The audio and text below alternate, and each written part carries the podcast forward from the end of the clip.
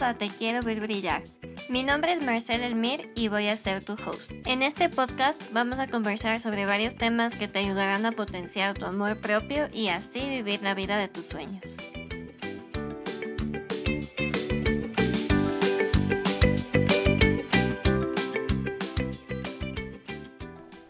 Hello, no saben lo emocionada que estaba por grabar este capítulo, porque el otro día justo me estaba acordando de algo que escuché y dije, no, o sea, no me puedo quedar con esto solo para mí, necesito grabar y necesito expresar lo que siento. Así que hoy vamos a conversar sobre por qué no debemos ser las mujeres que la sociedad espera que seamos.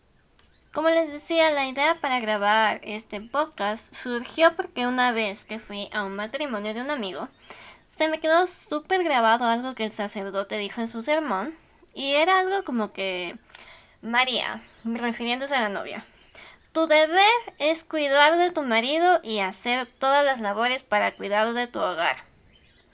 Lo primero que hice fue regresar a ver a todas las niñas y mujeres jóvenes que estaban ahí y sinceramente les digo, me desilusioné al ver que la sociedad siempre te quiere imponer una forma de ser, a ti como mujer, que a mi forma de pensar es prácticamente sumisa.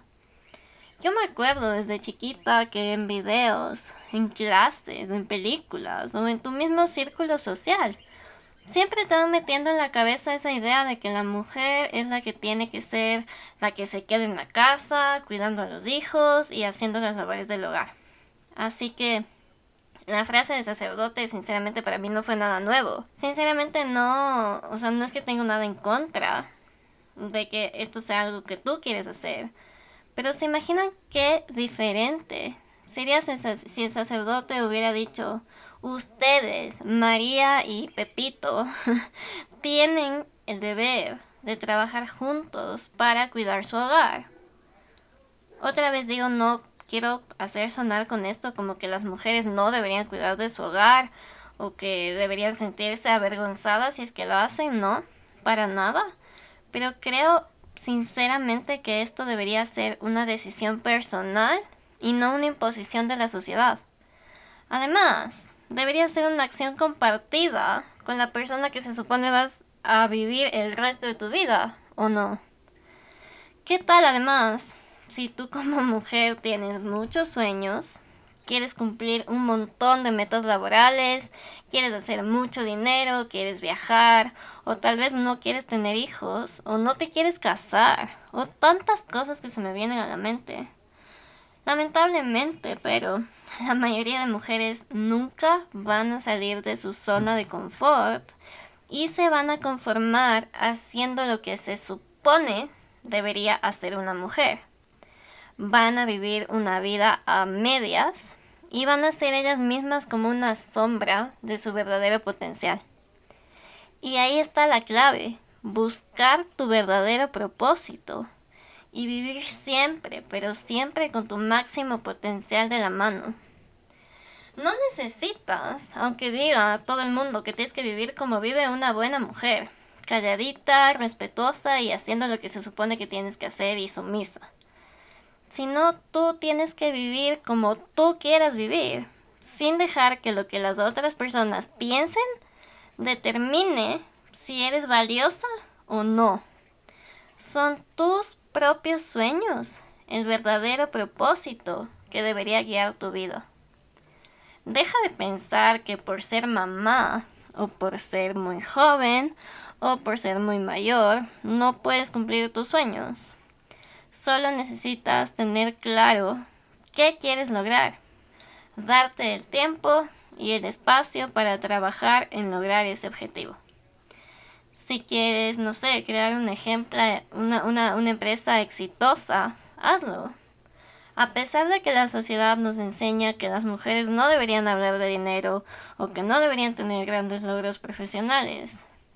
Lo peor de todo es que esta opinión la gente generalmente la tiene como que escondida, incluso las propias mujeres. Y sale a la luz cuando en verdad se les empieza como que a estorbar lo que estás haciendo. Por ejemplo, han visto la típica cuando una mujer se queda embarazada y tiene un buen puesto de trabajo, lo que sea.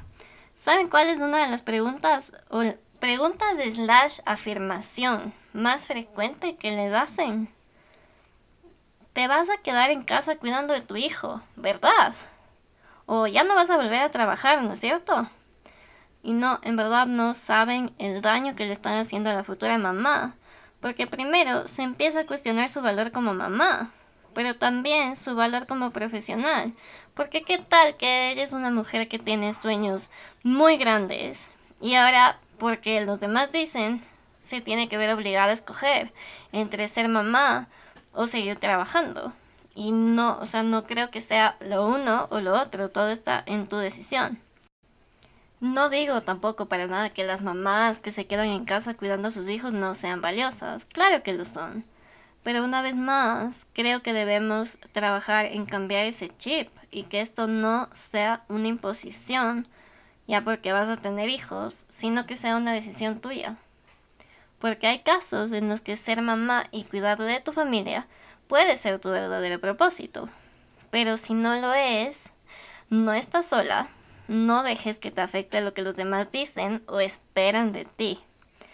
Hay casos en los que hay mujeres que cuando tienen a sus hijos renuncian a sus trabajos y se dedican 100% a su familia, pero desarrollan un cierto como resentimiento porque su vida básicamente se les pasa por delante y es porque no saben reconocer que sí, sus hijos son una parte muy importante de su vida, pero en el fondo ellas tienen un propósito o un sueño más grande. Por eso es tan importante que reconozcas que necesitamos un propósito en nuestra vida, que no debemos conformarnos con lo que tenemos si es que no es lo que verdaderamente queremos. Una cosa es ser agradecido y es muy importante, pero otra muy diferente es que seas conformista. Busca siempre esa idea o ese sueño que te prenda ese brillo en los ojos. Si es que eres una mamá que se queda en casa cuidando a tus hijos y siempre has, soñado en tener una pastelería, por ejemplo, ¿por qué no lo haces? Puedes empezar de a poquito. O si tu sueño, no sé, es tener tu propia empresa, ponte metas, que así sean pequeñas, pero que te empiecen a llevar en un camino hacia adelante si tu sueño, no sé, es viajar por el mundo y no tener hijos, o tal vez tener hijos pero en un futuro súper lejano, go for it. No te dejes guiar por lo que diga la sociedad o por lo que piensen que deberías estar haciendo. No hay nada que tú no puedas hacer. Simplemente debes empezar a poner como prioridad tus sueños. La mayoría de mujeres tienen miedo a seguir sus sueños por el simple hecho de que no quieren incomodar a otras personas. Porque sí, la gente se incomoda. Cuando tú empiezas a hacer algo que está fuera de la zona de confort de ellos, se incomodan. No seas como esas mujeres. No importa lo que la gente piense de ti. Solo importa lo que tú estás dispuesta a hacer para cumplir esos sueños. Mira escucha o lee. Ahora con tanta disponibilidad de contenido que tenemos, busca esas historias de mujeres exitosas que te inspiren a convertir tus sueños en realidad. Por ejemplo, yo sé que todos sabemos quién es Michelle Obama. Leí hace casi dos años, creo, su libro Becoming. Y me marcó tanto que hoy en día me acuerdo casi textualmente de las partes más importantes. Y hoy les quiero compartir la historia de cuando ella estaba aplicando para la, para la universidad y tuvo la, la típica cita esta con una consejera de admisiones cuando estaba en el colegio. El sueño de Michelle Obama era ir a Princeton.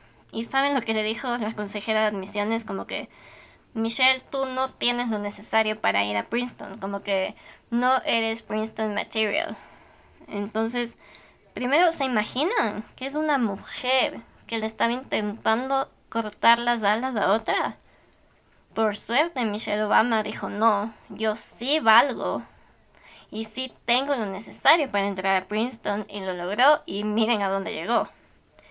La otra parte de su historia que me acuerdo también es cuando ella nos cuenta sobre el trabajo que tenía ya cuando era abogada, graduada de Harvard también me parece, y era que ella era una de las pocas mujeres, y sobre todo mujer afroamericana, en ocupar un cargo como el que ella tenía.